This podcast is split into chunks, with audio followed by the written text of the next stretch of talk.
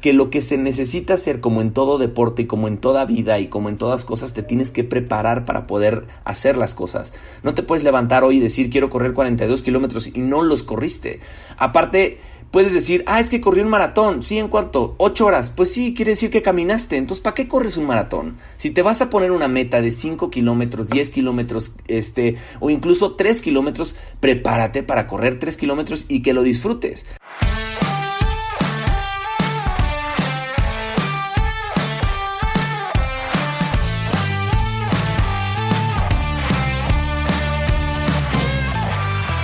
Hola a todos, ¿cómo están? Estás escuchando Imbatibles, el podcast que busca motivarte mediante las historias y experiencias de aquellos que revolucionan el deporte.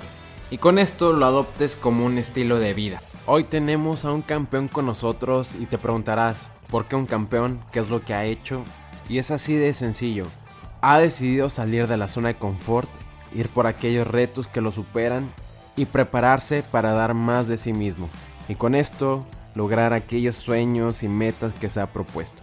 Knapp es cantante, conductor, conferencista y también es corredor. Te puedes identificar con Luis porque el prepararte para una carrera, ya sean 5, 10, 15 o 42 kilómetros, no es algo fácil. Los dejo con este episodio. Yo soy Ariel Contreras y esto es Imbatibles.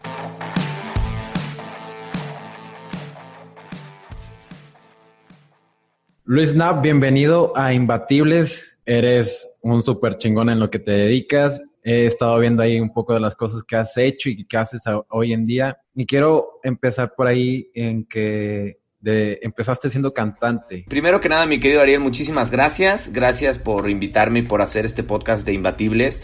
Eh, eh, muy contento de, contar mi historia, de hablar contigo, de platicar todo lo que ha sucedido, de cómo empezamos, qué fue lo que pasó y cómo llegamos a ser cantantes, a ser runnings, a ser conferencistas, a ser conductor de televisión. Es una historia muy, muy, muy bonita, pero muchas gracias por, por, por quererla contar para No, gracias a ti, Luis. Como te estaba diciendo, ¿Cómo empezaste con eso de, ser cantante? Ya vi que fue hace unos años, pero cuéntanos cómo, cómo fue vivir esa parte. Fíjate que, fíjate que fue eh, muy chistoso porque, bueno, yo empecé a cantar porque cantaba en la prepa, pero yo ni siquiera sabía que cantaba. Entonces eh, me invitaron a, concursar en un, canto en, la, en, un concurso de canto en la prepa, al cual gané por primera vez con primer lugar.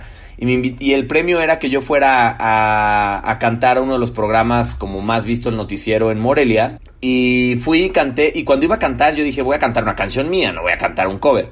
Y canté una canción mía y la gente empezó a hablar por teléfono y empezó a decir, pues, ¿quién es? ¿quién es? ¿quién es? ¿quién es? Y me empezaron a invitar a más, más, más, más, este, programas.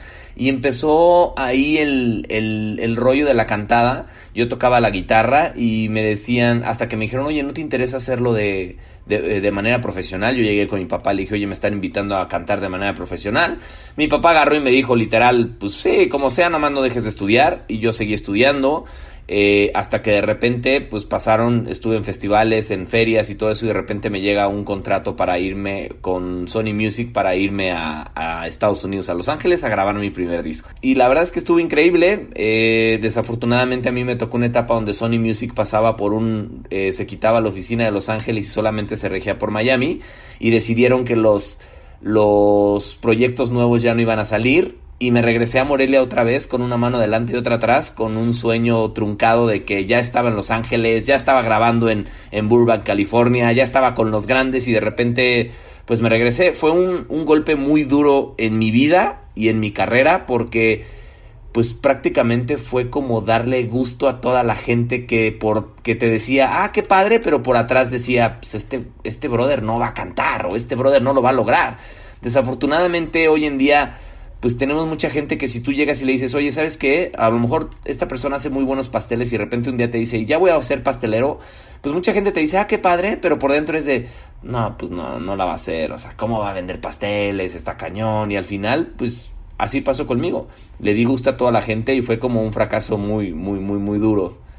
Muy duro. Regresé a Morelia, terminé mi carrera, eh, soy licenciado en Administración de Empresas, tengo una maestría en Mercadotecnia por el TEC de Monterrey Y cuando yo estaba ya trabajando en una empresa de, viajes, de una, en una empresa hotelera, eh, yo me hice dentro de toda esta parte de la carrera, seguí componiendo canciones con, con un muy buen amigo que se llama Iván Díaz.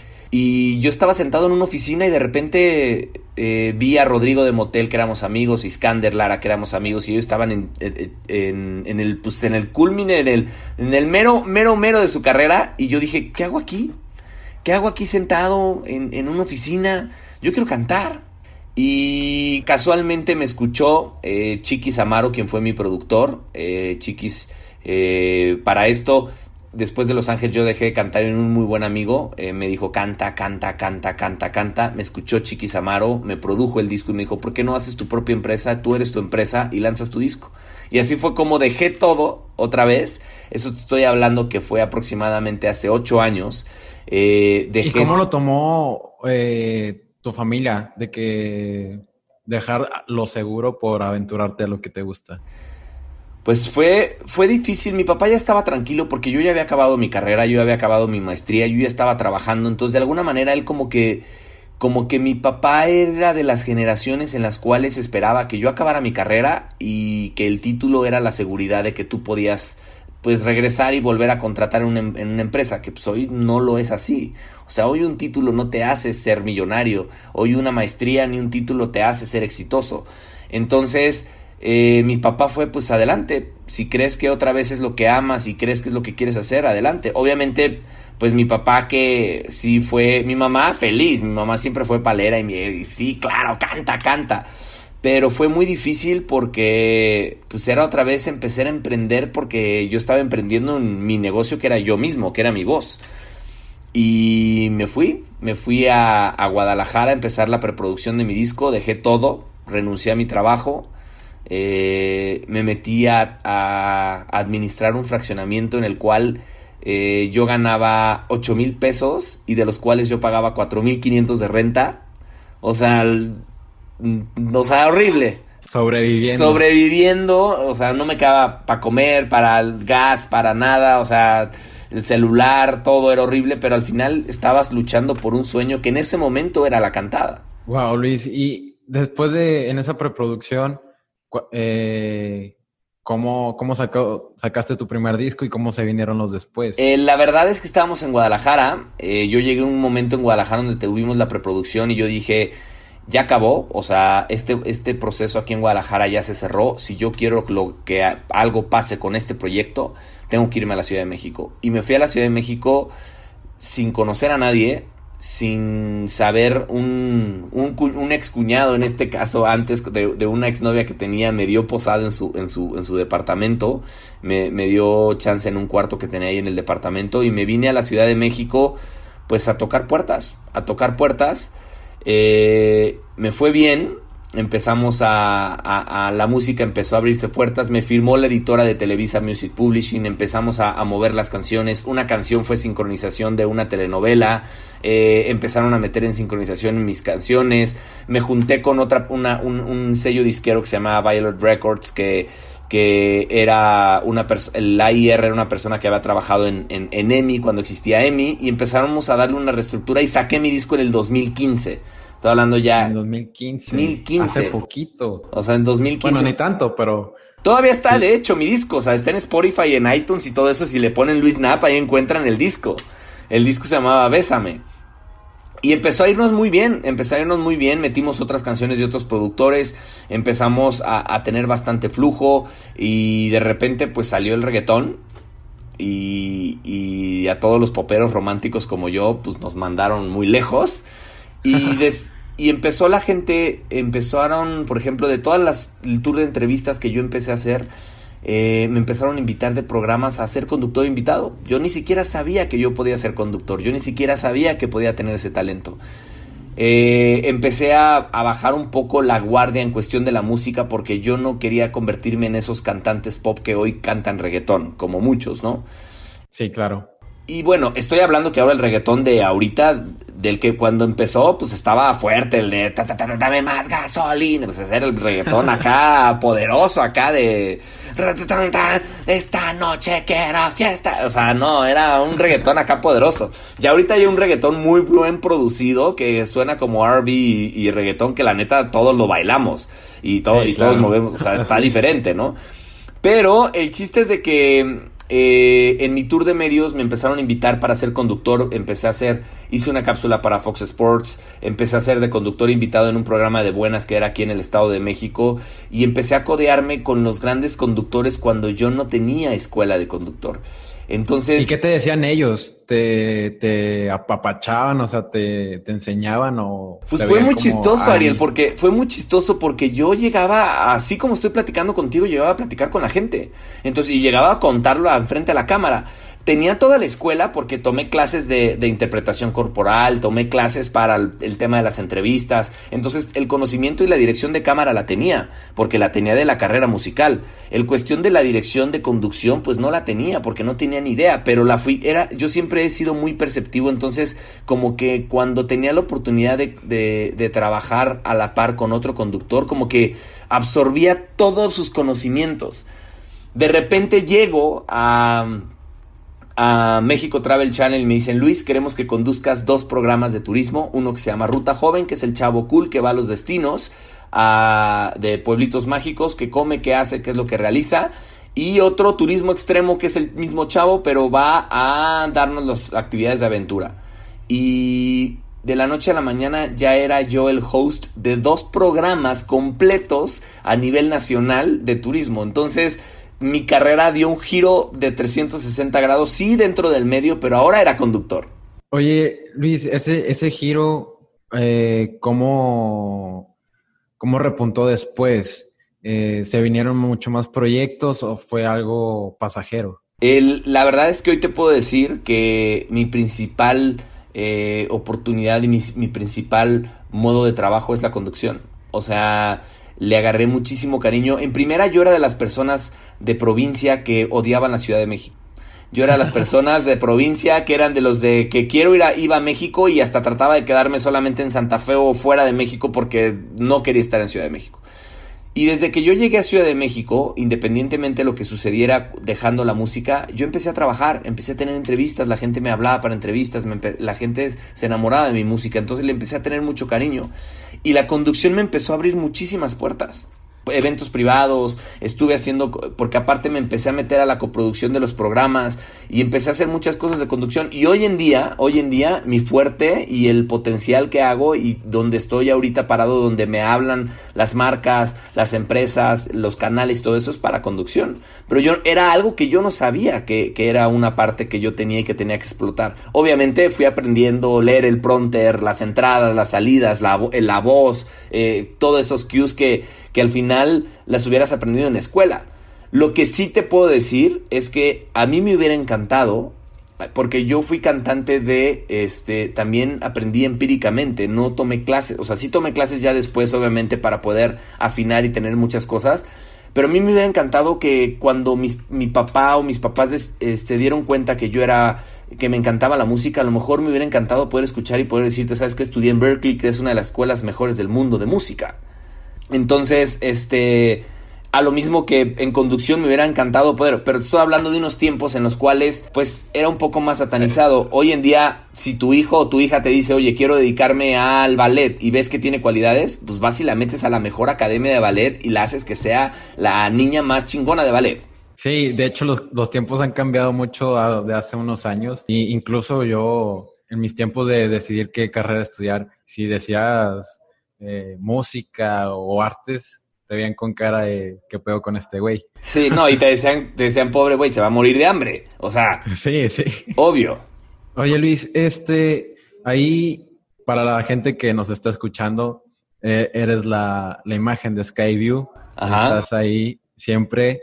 Pero hay algo que me llama mucho la atención. Eh, ya después de esas cosas de, de que se vinieron más proyectos en la conducción, Ajá eh, te llegaste a ponerte una meta muy importante, que fueron correr tus primeros 42 kilómetros o tu primer maratón. Ajá. ¿Te despertaste un día y dijiste, quiero correr? ¿O era algo que ya venías desde hace mucho tiempo?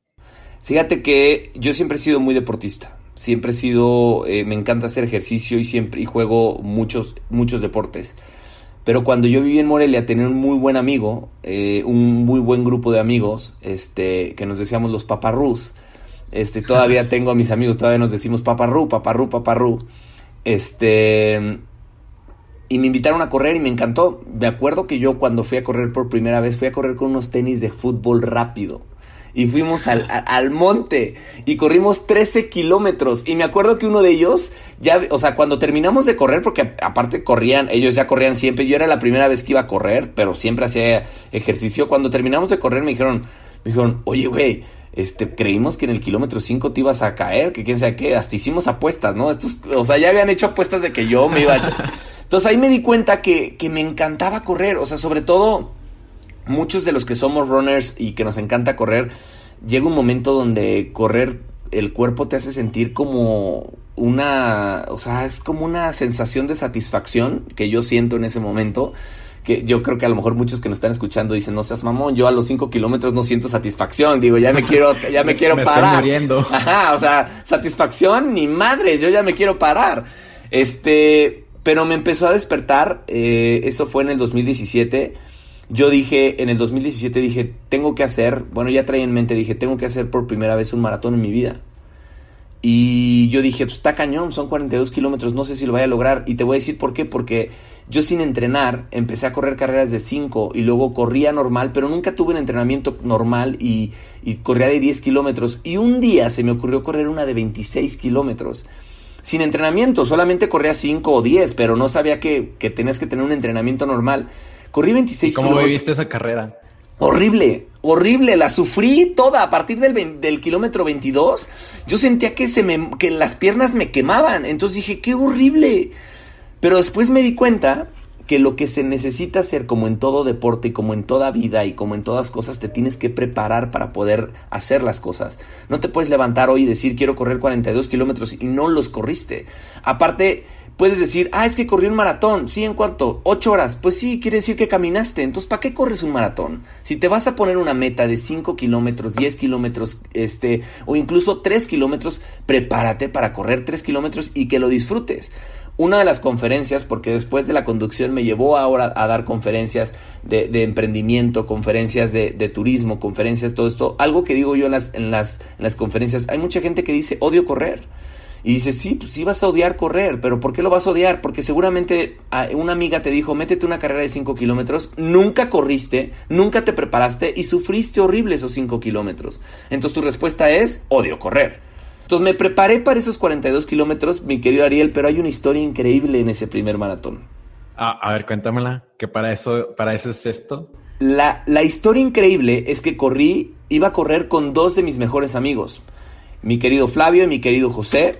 Eh, Flavio, cuando hicimos la distancia de treinta y tantos kilómetros aquí en la Ciudad de México, se lastimó la rodilla. Tres semanas antes del maratón de San Francisco, se lastima la rodilla. Fue una sensación horrible, todavía me pongo la piel chinita porque era una impotencia saber que habías entrenado casi dos meses y medio, tres meses y medio y todo tu entrenamiento se había venido abajo. Incluso mucha gente que ahorita nos está siguiendo en redes, eh, me acaban de escribir gente que iba a ir a Chicago y ahorita están lesionados porque ya no van a poder ir y me escriben como un, con un sentimiento de, güey, yo voy a ir a Chicago, yo iba a ir en ese, a, ese maratón al que tú vas a correr, voy a estar pendiente, voy a correr por ti, o sea, te voy a echar porras. Pero espera, eso no es todo. Él se lastima, va con nosotros al viaje. Y José, que, que, cuando estábamos haciendo la distancia larga, en el kilómetro 27, dice, yo ya no puedo. Yo terminé los 32, corrí 32, 33. Eh, Cuando terminé los 33 llegamos al viaje de San Francisco y una noche antes, cuando estábamos en la pastita a gusto, dice José, yo les quiero confesar algo, pero yo vine a San Francisco sí a correr el maratón, pero vengo a correr lo que pueda. Yo, ¿cómo? Sí, o sea, si en, 30 kilómetros me, me, canse, dejo de correr. Entonces yo me fui a dormir con la, con la, con la cabeza de este brother José tiene que acabar su maratón igual que yo. Entonces todo el maratón lo corrí a un paso muy leve. Te estoy diciendo que lo corrí casi a paso de 6, 6 minutos por kilómetro. Es un paso muy leve. Sí. Hice casi 4 horas, 4 horas 5 minutos. Pero José y yo terminamos el maratón.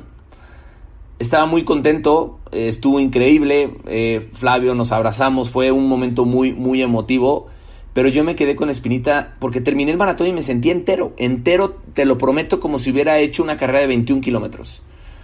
Entonces me quedé con la espinita y dije, no sentí que me esforcé, no sentí que esto fue lo que pude dar. Y me durante, quedé... durante la carrera de maratón te sentiste así con ese pensamiento? No, durante toda la carrera yo iba platicando, iba chismeando, iba contento, iba, iba turisteando, iba feliz porque estaba corriendo lograr mis 42 kilómetros. Cuando crucé la meta fue, logré mi primer maratón. Pero después, cuando yo regresé a México dije, logré mi primer maratón, pero no lo logré como yo quería. O sea, no o sea, triunfamos, pero siento que puedo más. Eh, me esperé todo un año, todo el 2018 me esperé porque dije, quiero hacerlo bien eh, en, el 2000, en el 2018, en el 2018 fui papá, entonces también mm, dejé como, como que toda tu vida cambia, impresionante. Ahora es, puedo decir que es lo más increíble que le puede pasar al ser humano. Y, me, fui papá de una hermosa niña que se llama Victoria. Eh, y decidí en el 2019 correr el maratón de Chicago y no solo correrlo, eh, sino hacer una meta abajo de 3.30, menos de 3.30. Te estoy hablando que bajaría casi 40 minutos del tiempo que yo hice en San Francisco. Sí, es, eh, es una, es un 3.30 es una, un objetivo grande para hacer tu segundo maratón. Y, y fue, y fue, se empezó a hacer como esta comunicación donde independientemente de que yo me dedico a hacer conducción de televisión, independientemente de que yo me dedico, de que soy la imagen y todo eso, soy una persona que tiene trabajo como todas las personas que nos están escuchando, pero soy una persona que si quieres ponerte una meta, soy la, el ejemplo de que te va a costar uno y la mitad del otro, pero lo puedes lograr. Oye, ¿cómo fue combinar eso? Porque entrenar para un maratón es desgastante, la verdad. Yo también lo he estado haciendo. Y cuando te ponen velocidad, distancia, es súper pesado. Pero ¿cómo lo combinaste con el trabajo? O sea, si tu trabajo es muy desgastante y a la, la verdad es que no te queda otra más que levantarte más temprano y hacer tus tiempos para poder entrenar. Está cañón porque sí te roba muchísima energía. O sea, cuando te tocan distancias, cuando te tocan fuerza, eh, llega un momento donde no tienes energía para todo el día si es un, un, arriesgue, además de que yo te pueda confesar que esta última semana, esta, esta última semana, estas dos últimas semanas, me he sentido cansado, mis piernas se sienten cansadas, o sea, ya estoy cansado. Eh, es levantarte temprano, es comer bien, es, es evitar salirte de cenas, reuniones, todo esto, porque tú tienes que comprometerte. Son tres meses en los cuales tienes que comprometerte. ¿Por qué? Una, un maratón es una, es, una, es una prueba muy grande porque es una distancia muy larga y es una resistencia que tú tienes que hacer con tu cuerpo. Entonces cada vez que te desvelas, pues le restas, cada vez que tomas, le restas, cada vez o sea, en este caso, si es un compromiso muy fuerte, o sea, no es como voy a correr 21K y ya, o sea, voy a correr 2042 y al final hacerlos en buen tiempo. Entonces también tienes que aprovechar, pues ya llego yo, me duermo a las 10, tengo que aprovechar los poquitos tiempos que, que con tu familia, amigos, es un gran sacrificio, pero pues vale la pena. ¿Cuál ha sido hasta ahorita uno de los entrenamientos que has recordado porque ha sido extremadamente difícil? Pues yo creo que el de, el de antier, no, el de antier.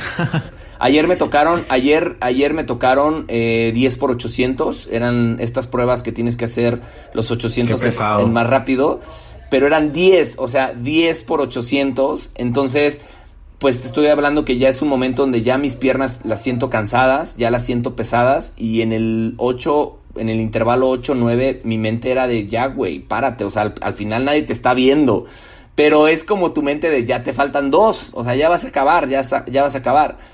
Eh, pero, y el último lo sacas con todo. Puta, lo sacas, lo sacas de no sé dónde y ya es el último, y es el último. Terminas y ya no quiero saber nada. Digo, al final es, es como ya llevas varias semanas haciendo el entrenamiento que te tocan en intervalos, llega un momento donde te ciclas. Por eso es un, un entrenamiento muy, muy, muy pesado.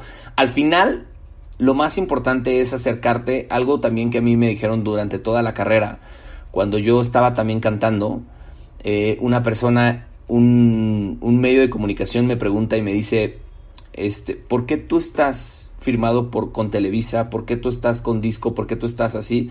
Y hay gente afuera que tiene más talento que tú y no tiene lo que tú tienes. Y yo así de, uh, pues porque estoy hermoso. Ah, no, no es cierto.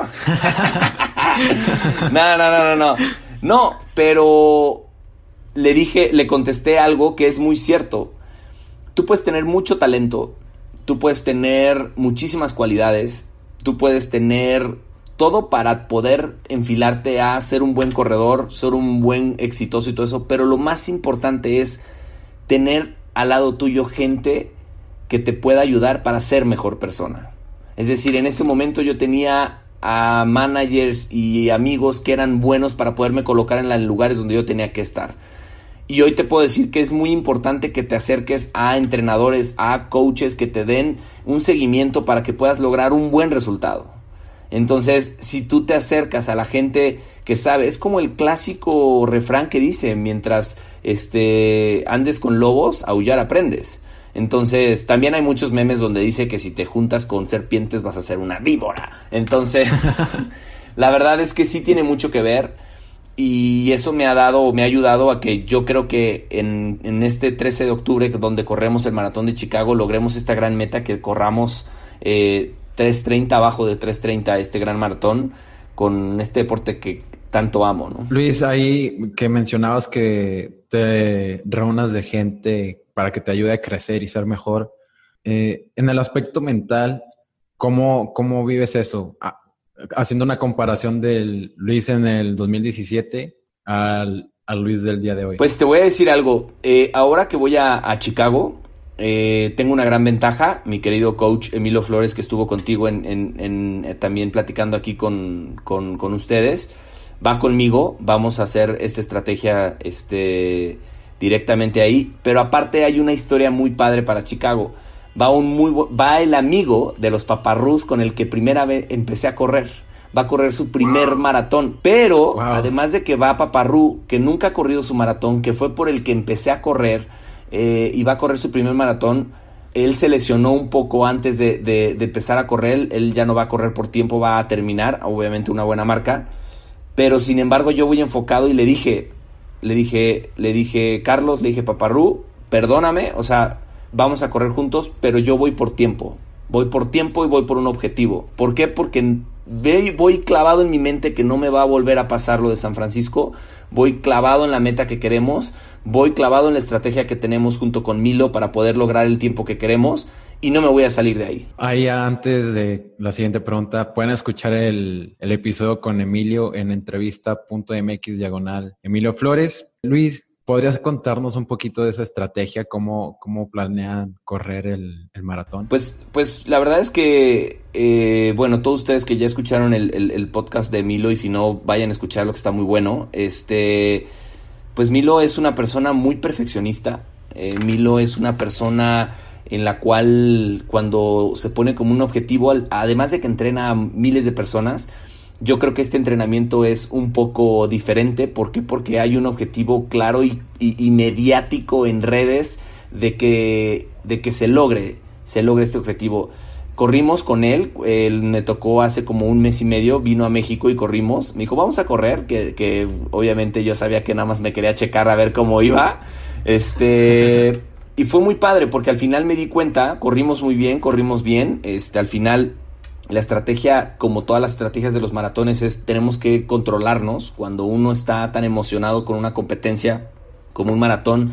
Cuando uno está muy bien preparado, en este caso para esta competencia, tendemos a poder querer salir muy rápido o querer correr muy rápido por querer, por querer ganar y, y comernos esos 42 kilómetros, pero la estrategia que hemos hablado con, con Milo y que debemos de manejar, que al final lo podemos pues, meter a la vida, es tienes que salir mesurado, tienes que correr a tu paso, tienes que llevar tu paso y tu, tu, cadencia por lo menos la mitad del maratón y después de la mitad del maratón es cuando podemos empezar a apretar.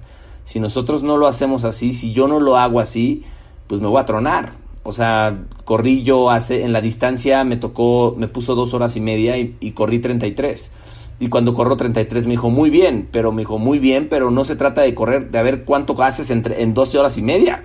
Me dijo, tienes que correr 2.33, pero a tu paso, tranquilo, estamos buscando el paso de la competencia, el paso de la cadencia. Cuando corríamos yo yo soy de las personas que de repente voy muy rápido, de repente me paro, de repente voy muy rápido y eso no funciona en un maratón. Tienes que tener un ritmo, tienes que tener una cadencia. Ya por eso llevo las mis canciones para ir bailando. Luis, ahorita mencionaste que hay una expectativa en redes. Eh, bueno, eso te hace que te comprometas aún más, que la gente esté, esté al tanto de lo que estás haciendo. ¿Estás nervioso por, esa expectativa? No, estoy contento porque, porque hay mucha gente que, que, que comparte esta emoción. Eh, hay mucha gente que ha corrido el maratón de Chicago. El maratón de Chicago eh, y te lo voy a, se lo voy a adelantar aquí en este podcast. Eh, mi misión es correr los cinco majors que existen en el mundo. Este, obviamente tenemos que, para poder llegar a ellos, tenemos que empezar a mejorar cada vez más. Y este primero es el, el, primer, el que marca la, la, batuta. Estoy contento porque mucha gente se ha metido en mi entrenamiento, ha vivido el entrenamiento en mis historias y en mis videos de, de todo lo que he sufrido. Hay días, en, hubo unos días en los que me levanté y dije, no quiero ir a entrenar estoy cansado, esos días que no quieres levantarte y sin embargo, pues no sé cómo le hice, llegué y entrené.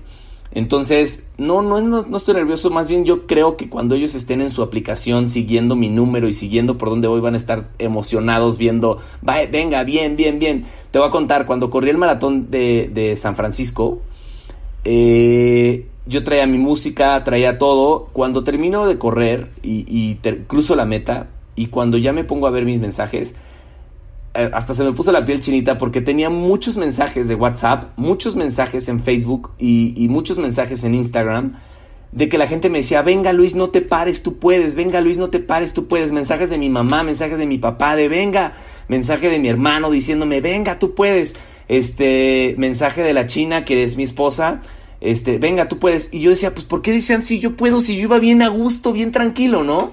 Y este, y después me di cuenta que la aplicación marcó, que en un momento marcó que mi puntito ya no se movía. Entonces toda la gente que estaba siguiendo mi competencia creyó que me había parado, creyó que yo ya no podía más. Entonces fue increíble como cuando yo terminé mi competencia, ver que había muchísima gente pendiente y muchísima gente escribiéndome y marcándome y diciéndome que no me parara, que yo todavía podía. Entonces, si esa expectativa pasó en el 2017, yo creo que ahora en el 2019 y con, con todo lo que ha pasado y con toda la fuerza que tenemos de, de, la gente que, que, que, esté enamorado de este deporte y nos está siguiendo, creo que va a pasar algo muy, muy, muy, muy padre y me emociona muchísimo. Sí, de hecho, ya me contagiaste esa emoción. ahí también vamos a estar al pendiente. Sí, vamos a estar todos ahí siguiendo la transmisión. Claro. Luis, ya pasando a la otra parte del podcast, te voy a hacer unas preguntas más concretas. Eh, Perfecto. La primera es, ¿Hay alguna, ¿Hay alguna película, libro, documental que haya cambiado tu manera de, ver las cosas? Sí, hay una película que me encanta, que la puedo seguir viendo y que puedo confesarles que me hace llorar. Se llama Eddie the Eagle, que, que, hice, que hace Hugh Hatman, que es este, le hace Taron Egon, que es el, es el, el protagonista. Es, de verdad, si no la han visto, véanla. Es una película de un brother que quiere ser olímpico y hace todo para ser olímpico. Al final no gana una medalla, pero se convierte en una de las personas más famosas en, esos, en esas Olimpiadas. Creo que fueron en 1877, creo, 1977, no recuerdo bien. Es 1800, hace un chingo, ¿no? Este, 1977, pero véanla, se llama Eddie the Eagle. Perfecto, creo que sí la he escuchado. está buenísima, es, una, es una historia de, es una historia de podría decir de emprendimiento, todos, todos en la vida emprendemos, hasta para tener novia emprendemos, hasta para irnos de, de, de, fiesta emprendemos, este, pero es una historia de perseverancia, es una historia de querer poder lograr hacer las cosas y de verdad hasta se te pone la piel chinita cuando te das cuenta que, que aunque la gente no quiera que triunfes, triunfas. Claro, claro, eso nada más hay que seguir, seguir y seguir. Exacto. Luis, ¿qué atleta te inspira y por qué? Me inspira The Rock. ¿Por, qué? The Rock? La verdad, ¿por qué? Por su historia también. The Rock también fue una persona eh, de escasos recursos, una persona que eh, le costó muchísimo trabajo, que llegó, que quería jugar eh, fútbol americano, que no lo logró. Después se fue a ser luchador, después no tenía ni un peso, no tenía dinero. fue, es, me identifico un poco con mi historia porque pues su misión era ser jugador de americano, no fue eh, su misión era ser luchador, no fue, y cuando él menos se imaginó, era actor y ahora es uno de los actores mejores pagados desde el año pasado y antepasado en Hollywood, y es una persona que siento que, que siempre ha tenido presente todo el trabajo que le costó llegar a donde está, además de que es una roca este impresionante y me cae bien, entonces la verdad es que creo que él, él puede ser uno de las, de las actores y atletas que, que, que admiro. Sí, claro, de hecho, sí, sí conozco ahí la historia de La Roca y es muy impresionante. Y justamente acaba de regresar a la WWE. Hace poquito vi la nota. Exacto. No, y es un, todo es un revuelo, o sea, y era alguien que nadie lo quería, o sea, nadie lo quería. Luis, ¿cuál es el mejor consejo que te han dado? El consejo, el mejor consejo que me ha dado es, este, fue mi, mi papá, siempre me ha dado mi mejor consejo y al final es nunca te preocupes si algo está sucediendo mal, o sea, tarde o temprano las cosas se componen, entonces eh, suena como, pues aunque nos esté yendo mal o estemos pasando una etapa mal en nuestra vida, no, es, esa etapa nunca sigue mal, o sea, nunca te va a ir mal toda la vida, sino va a componerse. Entonces es como un, pues, échale ganas, mi, hijo, no pasa nada. De todas maneras, si te está yendo mal, va a llegar como el, cuando después de la tormenta viene la calma. Entonces, siempre me ha ayudado mucho. Ese es uno. Y el otro que me dio mi mamá, que es las malas, las malas noticias no siempre son malas. aunque no lo creas, a veces son buenas. Es decir, porque está raro, pero si lo piensas así, a lo mejor tú estás buscando un trabajo y te dicen que no al trabajo. Y tú ya te pusiste triste y es una mala noticia. Pero al día siguiente te hablan de un trabajo el que siempre habías querido trabajar y puedes entrar. ¿Qué quiere decir? Que si hubieras tomado el otro trabajo en el cual te batearon, no hubieras podido tener el que tienes ahora. Entonces, las manos está bueno. Sí, eso sí, sí me ha pasado en algunos momentos de mi vida y es de que, wow, qué cosa. Sí, es como de cuando te suceden esas cosas. Es como de a lo mejor hoy, la verdad, las, o sea, hoy te dijeron, sabes qué, no, no te voy a patrocinar, por ejemplo, y mañana te llega otra marca y te va a decir, sabes qué, me aprobaron tu presupuesto por cinco años, pum, o sea las malas noticias nunca son malas, o sea, a veces son buenas. Exacto. Y ahí eh, yo reforzando la primera que, el primer consejo que te dio tu papá, hay una frase que me gusta que lo que dice así, lo malo de lo bueno es que termina y lo bueno de lo malo es que también termina. esa también es una buena, buena frase que me gusta mucho. La vida siempre es un sub y baja, o sea, la vida nunca aunque suene mal, pero no siempre te va a ir bien y no siempre te va a ir mal. Entonces, lo más importante de la vida es que tú sepas aprovechar los momentos en los que te está yendo bien para que cuando te vaya mal, no sientas que te vaya mal. Chingón, me gustó. Luis, ¿cuál es el peor consejo que te han dado? ¿El peor consejo? Fuma. Ah. ¿Fumas? No, hombre. Fumé en la prepa. Fumé en la prepa creo que como tres cigarros y la verdad es que nunca me gustó. Me acuerdo que yo creo que fumaba Formaba, fumaba porque en ese momento era como de moda, cuando estabas en la prepa y X. Y yo me acuerdo que en un cumpleaños, yo cumplo el mismo día que mi mamá, el 30 de agosto. Somos de agosto los dos. Ah, mejor mes. Sí, claro, por supuesto. Como las playeras que dicen los, los más guapos siempre nacieron en agosto. Ah, sí. Este, y, y mi mamá me pidió de cumpleaños que dejara de fumar. Me había fumado tres cigarros. Le dije, no, o sea, no, nunca me gustó. Nunca me gustó. Oye Luis, y ya para, para cerrar aquí esta plática que me ha agradado mucho, ¿cuál es el mayor aprendizaje que te ha dado el ser corredor, también el, ser cantante? ¿Cómo se puede relacionar y que te hayan dado un, aprendizaje? Yo, la verdad, eh, yo creo que puedo basar mi vida o puedo basar un ejemplo en cuestión de, de ser corredor y todo esto. Creo que si siempre eres positivo, si siempre te estás preparando, si tú, eh, de verdad que en este caso, bueno, vas a conocer, creo que cuando me escribías te diste cuenta, pero yo soy de las personas que siempre me preguntan, ¿y cómo estás? Yo estoy espectacular, ¿cómo te va? Muy bien, ¿cómo te sientes? Es hermoso, ¿cómo? O sea, siempre, porque al final, si tú siempre eres positivo, si tú siempre trabajas, si tú siempre estás de buena, al final, eso es lo que vas a recibir de la gente. O sea, siempre vas a recibir eh, buena vibra, siempre vas a recibir sonrisa. Que, eh, si tú te preparas, vas, siempre vas a recibir obviamente triunfo. Si tú no lo haces, si tú vas por la vida pesimista, triste, eh, si tú vas quejándote, pues al final eso es lo que vas a traer. Entonces, lo que mejor me ha dejado todo esto es eh, que el, si tú te preparas, el si tú lo haces de buena actitud y si tú lo haces eh, obviamente sonriéndole a la persona hasta que va de malas, lo único que vas a recibir es puros frutos y puras recompensas. Tendremos que volver a platicar ya cuando hayamos pasado otros dos mayors. Exacto, otros dos mayors. Voy, voy por Berlín el próximo año. Eso nadie lo sabe, más que tú. Y toda la gente que nos está escuchando, nos vemos en Berlín, septiembre 27 del 2020.